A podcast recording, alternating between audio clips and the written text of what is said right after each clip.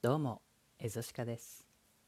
月に4回、4つのトークテーマを週替わりで、私、エゾシカの体験談やリスナーからのメッセージに答えていく、鹿の耳に念仏のお時間です。やっぱこれが楽だべな。本日のテーマは、豆腐はうまい。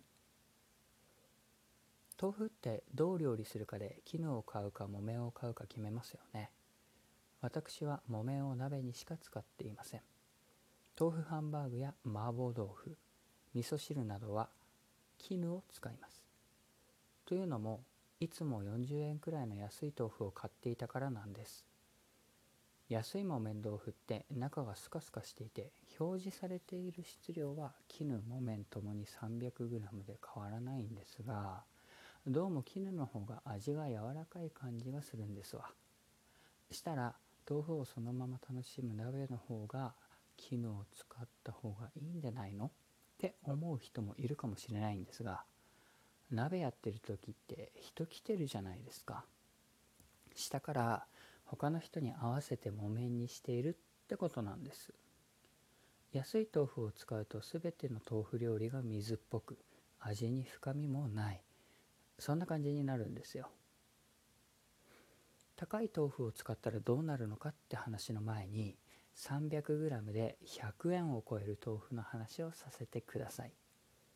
スーパーに売っている豆腐には様々種類があって先ほどの絹木綿以外に焼きざる寄せ揚げ卵などあるじゃないですか。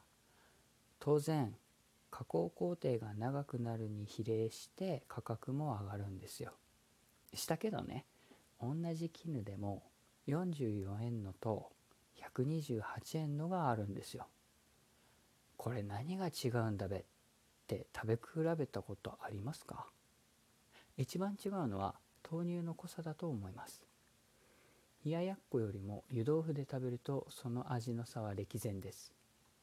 豆腐って水を切るとき重しを乗せるざるで時間を置くの他に湯がくがあるんですよ。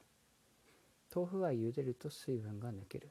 すると豆腐全体に使われている大豆の濃さイコール豆乳の濃さに差が出ると思うんです。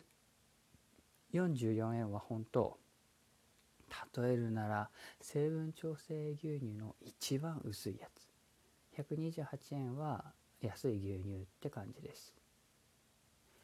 豆腐って調理しても美味しいんですが冷ややっこもまた美味しいんですよね。もちろん高い絹豆腐が美味しいです。天然にがりを使っているとか原料の大豆がブランド品だとかそういうのもあるんですけど密度が違うんですよね。その点で言うとざる豆腐も負けてませんね。絹豆腐がカマンベールチーズならざる豆腐はモッツァレラ。そんなイメージ。寄せ豆腐はどちらかというと豆腐につけるだし醤油を一緒に楽しむ感じかな。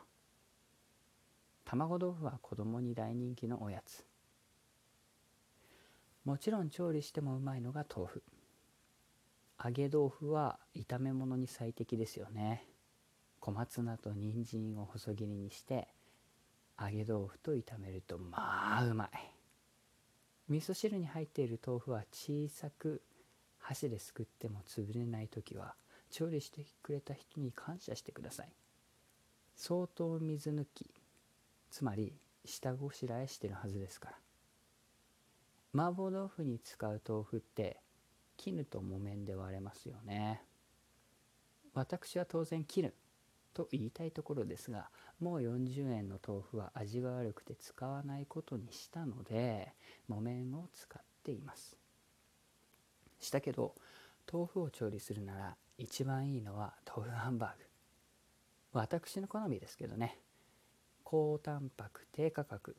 調理の際肉の油で手が汚れるなんてこともなく調理しやすい。強いて言うなら水抜きを忘れたらアウト。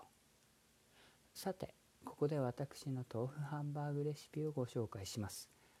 メモのご準備を。はじめに絹ごし豆腐1丁 300g を1時間ほどざるで水切りしておきます。その間に人参半分しいたけ2つ長ネギの緑の部分をみじん切りにし人参としいたけを軽く炒めます。水を切った豆腐をボウルに入れ先ほど炒めた人参しいたけと長ネギを加えます。さらに味付けとしてガラムマサラをボウルの具材一面が覆われるくらい振りかけます。いやーこれ入れすぎねないべか。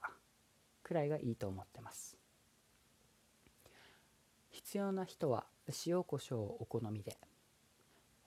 入れた具材にまんべんなくガラムマサラが合わさる程度に混ざったらここで上新粉を入れます。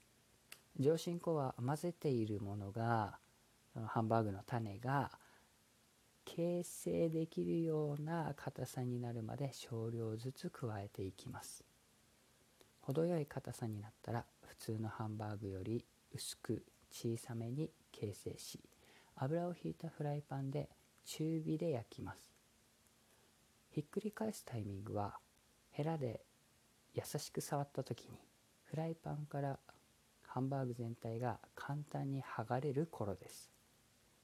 裏面も同じように焼きましょう。生焼けであっても人参しいたけには事前に火を通していて豆腐は生食ができるので安心ですね。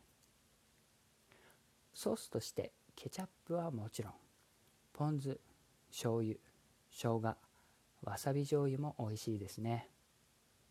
具材を混ぜるときは手でも構いませんがスプーンやヘラを使ってもやりやすいと思います。グルテンフリーのレシピですがつなぎにパン粉や小麦粉を使う時には長ネギを玉ねぎに変えたりしてみてもいいですね。あガラムマサラは豆腐に肉感を与えるスパイスとして私が愛用しています。そういうのを求めていない方やもっといい方法をご存知の方はそちらでどうぞ。私のレシピで作って美味しいと思ってくれたらその時は是非「なまらうまいべやこれ」とつぶやいてください。さて明日は豆腐ハンバーグですね。いかがでしたか？鹿の耳に念仏では皆様からの地元自慢やおすすめ商品。学校では聞けない〇〇を募集しております。メッセージは Twitter アットマークシカエゾアットマーク SIKAEZO までラジオネームとともにお送りください。来週のトークテーマは学校では教えてくれない〇〇のことです。お楽しみに。以上。またね